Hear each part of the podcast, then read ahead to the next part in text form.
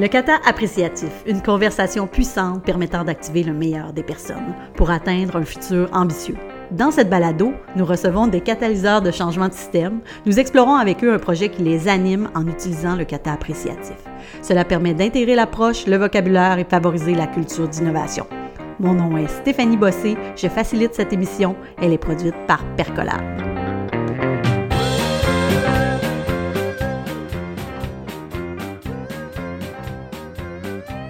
Bonjour et bienvenue dans ce nouvel épisode du Kata appréciatif. Aujourd'hui, je discute avec ma collègue Samantha Slade. Elle est anthropologue et andragogue. Elle conduit depuis plus de 15 ans d'ambitieuses démarches de co-création et elle accompagne les organisations visionnaires au Québec et à l'international. Elle est aussi l'auteur euh, ou l'autrice plutôt du best-seller Going Horizontal, traduit en français sous le titre Leadership Horizontal. Elle est la fondatrice de Percolab, une coopérative d'innovation qui travaille en mode laboratoire et qui implémente des pratiques collaboratives de travail pour transformer les individus, les organisations et la société. J'ai invité Samantha aujourd'hui pour nous parler de la posture et la pratique de l'amélioration continue. D'abord parce que Percolab euh, fonctionne en mode laboratoire et par itération et prototypage, et aussi parce que dans son livre, elle propose plusieurs pratiques qui sont répertoriées en sept domaines.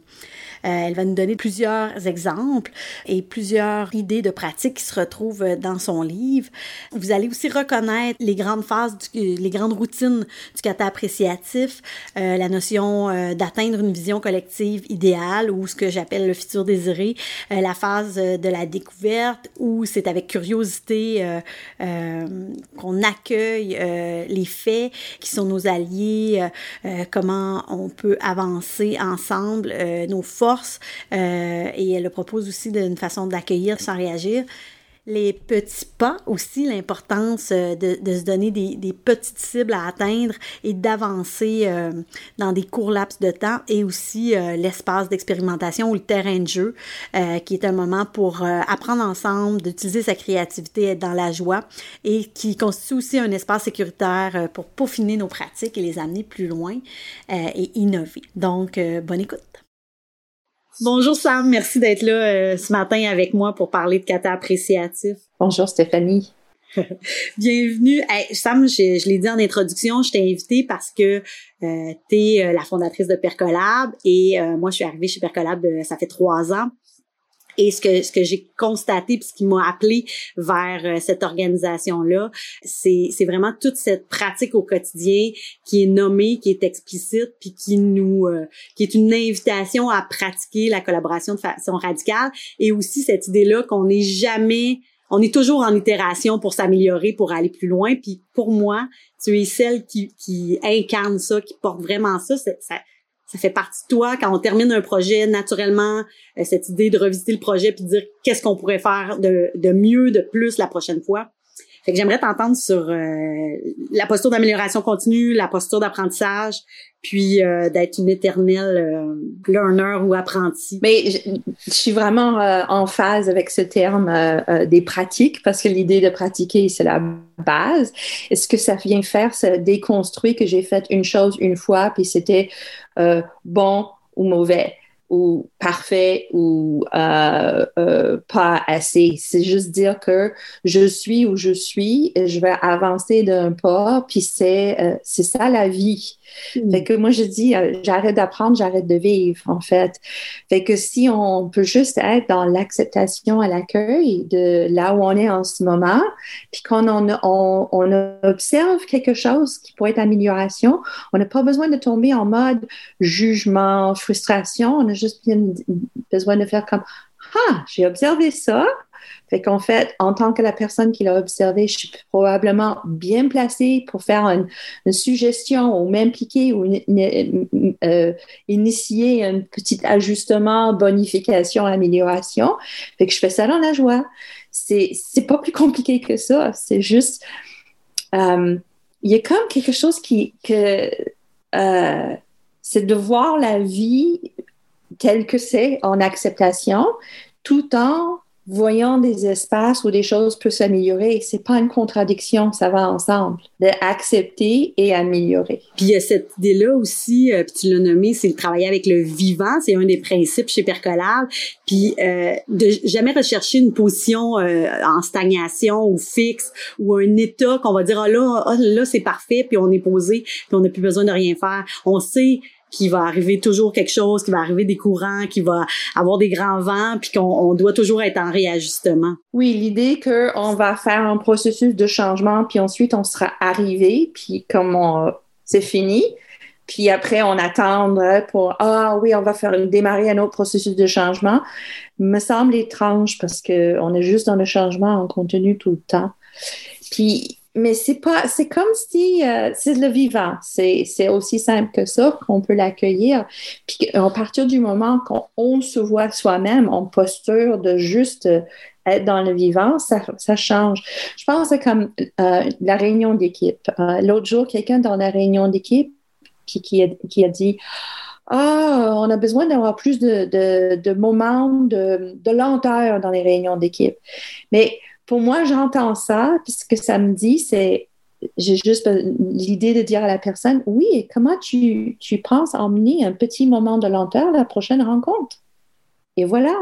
Et c'est juste que quand on note, on observe, ben on passe à une toute petite action en, en, cohérence avec ça. Et puis ensuite, la semaine prochaine, quand il y aura un petit moment de lenteur, ben on pourrait dire, ah, qu'est-ce que ça nous donne la clarté pour comment on pourrait faire un autre moment de lenteur dans le, futur ou notre besoin de moment de lenteur ou peu importe, mais l'idée c'est juste en avançant, on va mieux comprendre plutôt que en parler pendant une heure que est-ce qu'on a un problème de moment de lenteur, est-ce que il y en a qui veulent un moment de lenteur, il y en a qui veulent pas. On fait juste on va en, en petite action, puis ça nous informe mieux que toute autre conversation autour. Souvent, on part euh, quand, de l'idéal, de ce qu'on, ce qu'on veut atteindre. Nos clients aussi, souvent, ils nous, nous appellent, euh, ils nous demandent d'intervenir avec eux en disant, c'est ça qu'on veut atteindre. Puis là, il y a cette, cette, cette étape-là de, de découverte, de posture d'écoute d'écoute profonde. Euh, toi, tu la pratiques, ça fait partie aussi de, de, de ta posture d'anthropologue.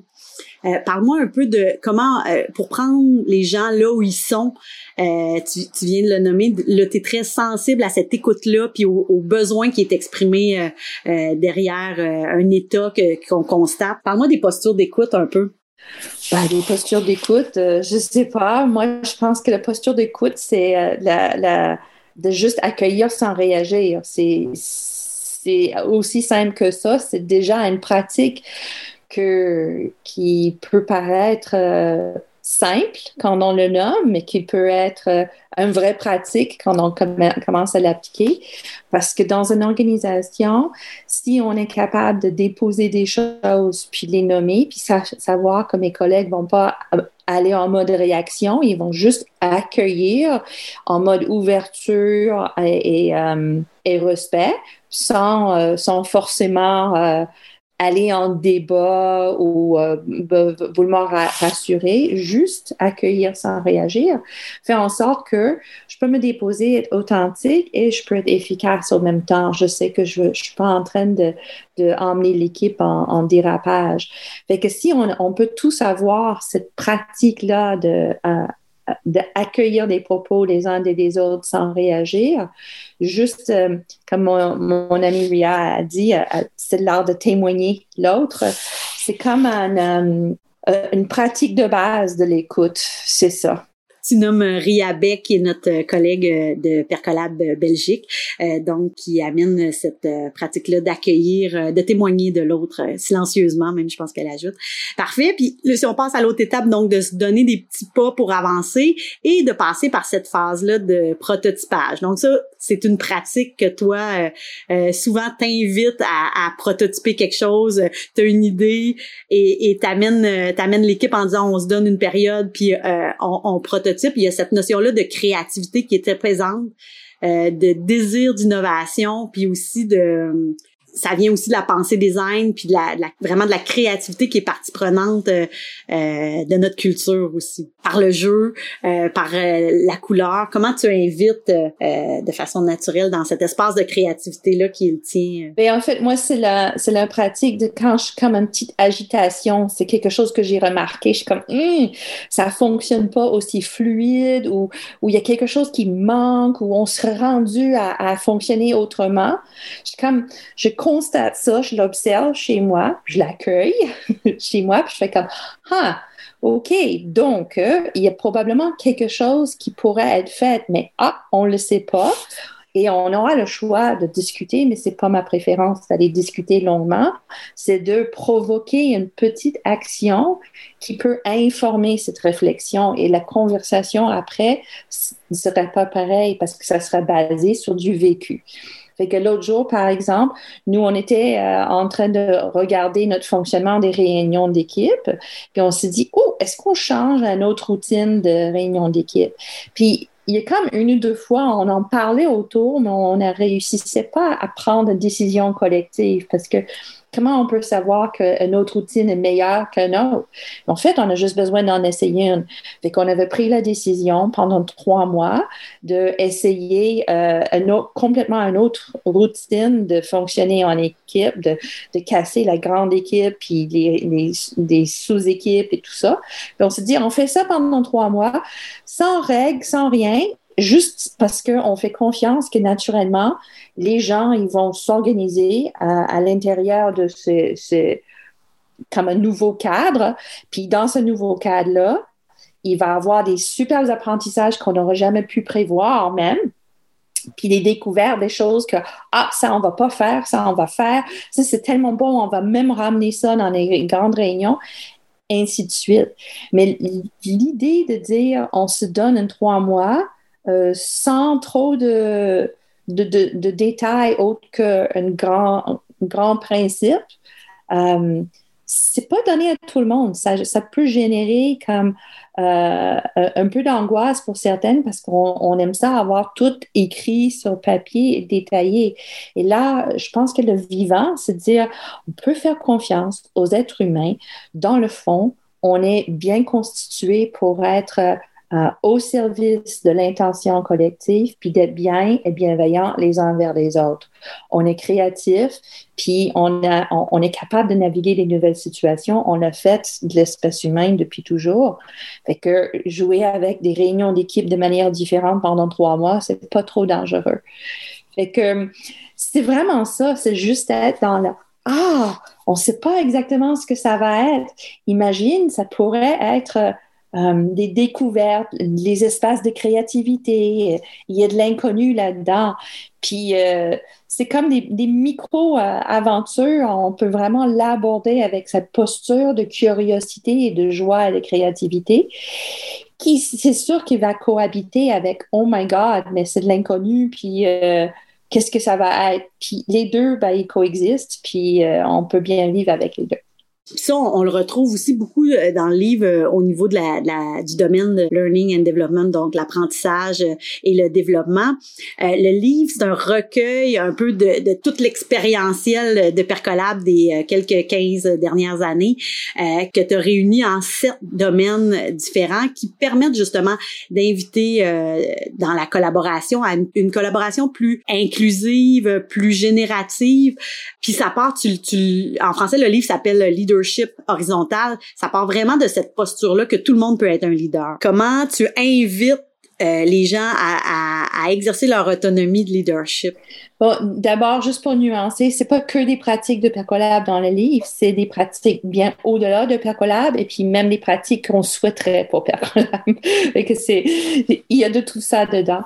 Um, je pense qu'un des constats que j'ai fait, qui a fait que j'ai voulu écrire ce livre, en fait, c'est que beaucoup de gens, ils, essayaient de, de comme emmener une nouvelle pratique collaborative dans leurs équipes ou organisations.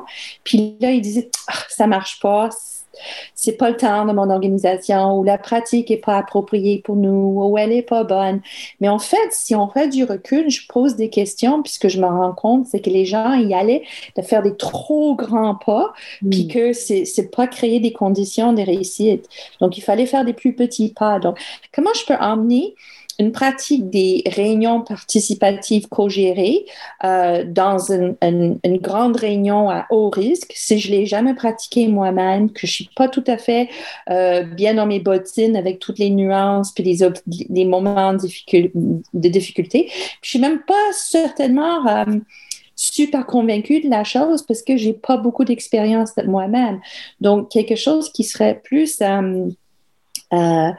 ben, plus une, meilleure approche à faire, c'est de dire ah cette idée-là de l'emmener dans cette, place-là, c'est un objectif, mais je vais commencer pour pratiquer des réunions, des trucs de réunion participatives vivantes et euh, partagées euh, avec des petites équipes avec où je travaille, ou où c'est euh, des zones de, de confiance, sans risque, on est en bienveillance, fait que si on fait des erreurs, on, on va pas se juger. Donc, on a des vrais espaces pour faire des erreurs puis être en apprentissage, peaufinement, affinage, découverte de oh quand je fais ça comme ça que ça se passe comme ça puis quand je dis utilise ce mot là ça fait ça. Donc tout le, le, détail d'une pratique on peut vraiment l'affiner puis être euh, euh, mieux assise dans la pratique avant d'emmener dans un espace qui est plus complexe et plus à haut risque. Or, on ne se donne pas souvent euh, cet espace-là. Je ne sais pas pourquoi, pour les, humains, moi inclus, on, voit la place qu'on veut changer, puis on, y, saute directement, mais on n'a pas, on s'est pas donné les conditions de pratiquer de manière suffisante que ça soit juste un pas de plus pour nous. Donc, il y a quelque chose de ça que j'emmène dans les livres. Je parle de trois espaces de pratique. Donc, pratiquer soi-même seul euh, dans les petits espaces sécuritaires et bienveillants et ensuite dans les espaces que j'appelle de prototypage, donc de manière euh, explicite et convenue. Oui, j'adore. C'est vraiment cette idée-là de, de faire des itérations, de trouver une certaine aisance, puis là on peut aller un petit peu plus loin après, euh, toujours faire des petits pas. Puis il y a souvent cette idée-là, euh, une perception de dire ah amener de l'horizontalité ou amener euh, une posture euh, de collaboration, c'est de transformer la culture vers une culture de collaboration ou vers même une culture appréciative ou une culture de feedback.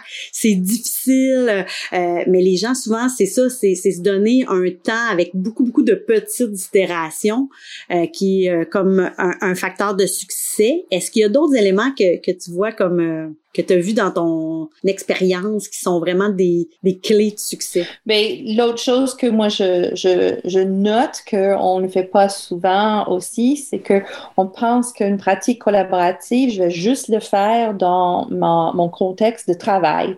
Et puis, je ne fais pas le lien avec les autres contextes dans lesquels je navigue en tant qu'être humain. Et en fait, collaborer, prendre des décisions collectives, c'est pas juste au travail que je le fais, je le fais ailleurs dans ma vie. Donc, je peux pratiquer dans tous des contextes différents, puis jouer avec les, différents contextes. Donc, avec mes amis, on peut prendre une décision collective, puis je dis, hey, on essaye cette façon de faire là, et ensuite, je peux l'emmener euh, au milieu du travail. Donc, on peut vraiment juste jouer avec les contextes. On, on l'oublie des fois que c'est devant nous cette possibilité-là tout le temps. Euh, parce qu'on a l'habitude de voir le travail comme séparé de la vie. Et quand on rentre dans le vivant, ben, c'est de commencer à avoir la collaboration très large, de dire je suis une humain qui est en train d'apprendre à mieux collaborer, puis j'apprends à mieux collaborer dans tous les contextes dans lesquels je me trouve. Puis euh, ça, ça me fait résonner en moi cette, euh, cette, cette idée-là de, de faire des propositions, puis d'accepter que des fois les gens vont pas adhérer ah à notre proposition parce qu'ils sont pas prêts, mais que des fois oui.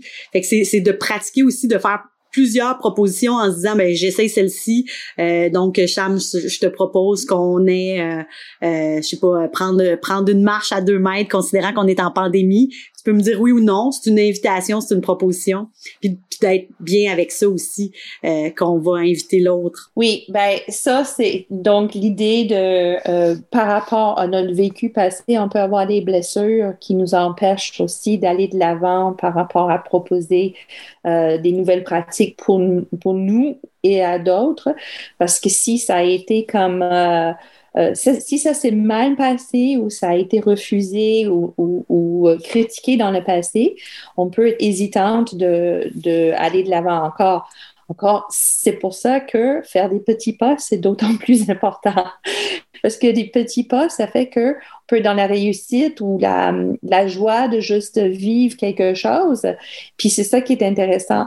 Par contre, je me rends compte que la raison pour laquelle il faut en parler de manière plus explicite, c'est que c'est comme si notre, société valorise euh, que, que, quelque chose doit être parfait au début, parce que sinon on est, très critique les uns vers les autres. Et que tu fais quelque chose, c'est pas parfait, ben tu vas te faire euh, euh, ramasser par les autres. Fait que est-ce qu'on est capable de juste quand quelqu'un veut aller en mode critique, tu te dis ben écoute, je juste, j'ai pas fait avant. En fait, je suis dans une place vulnérable de l'essayer.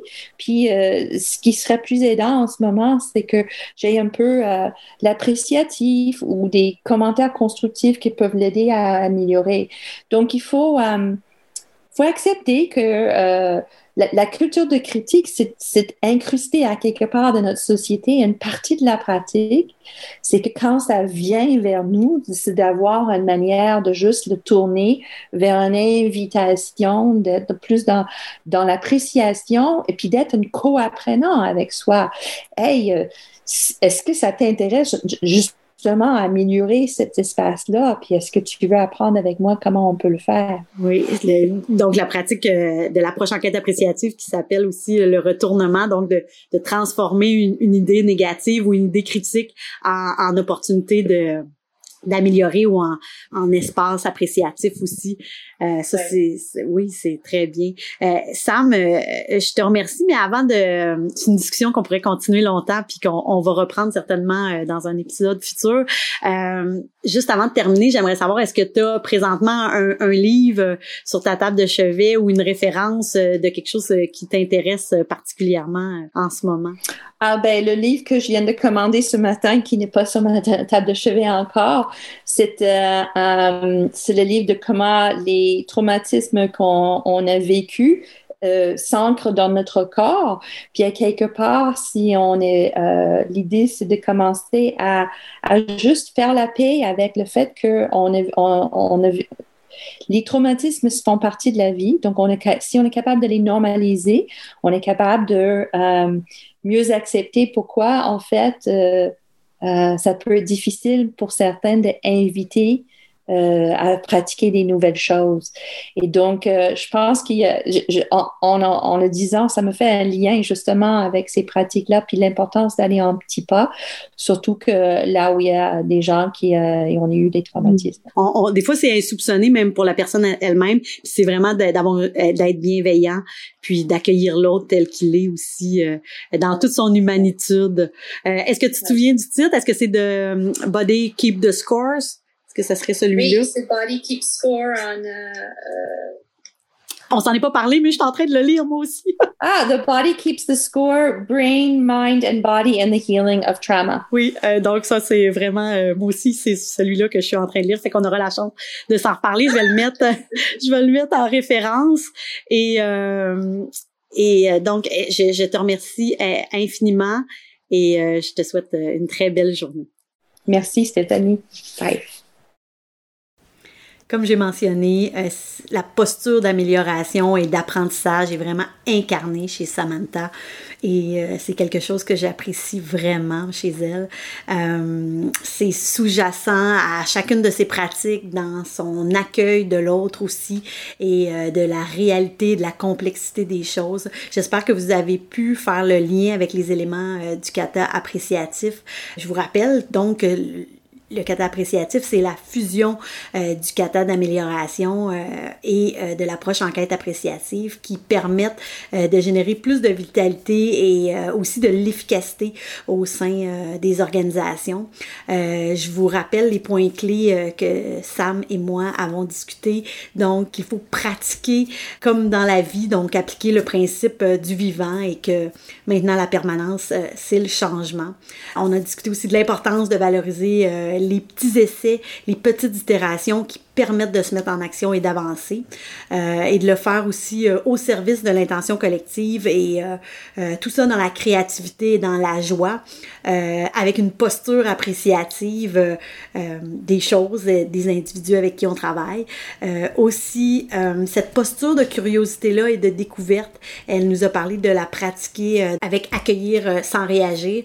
Donc une pratique qui est proposée dans son livre le leadership horizontal elle a abondamment euh, valorisé les plus petits pas, euh, les plus petits pas possibles comme condition de réussite, euh, d'avoir aussi ces espaces-là, de se donner ces espaces-là, d'expérimenter, de pratiquer, d'améliorer les choses avant de s'exposer dans des contextes plus complexes, par exemple. et aussi, on a parlé de culture de proposition et de s'ouvrir à un lieu où l'humain peut avoir confiance avec des alliés qui nous accompagnent, de, de demander euh, ces éléments-là euh, pour apprendre de nouvelles choses en étant inclusif et sensible euh, aux autres et leur réalité. J'espère que vous avez apprécié l'épisode. N'hésitez pas à m'interpeller. Je vous remercie. J'ai mis les références dans les notes de la balado. Je vous souhaite une bonne fin de journée. À bientôt.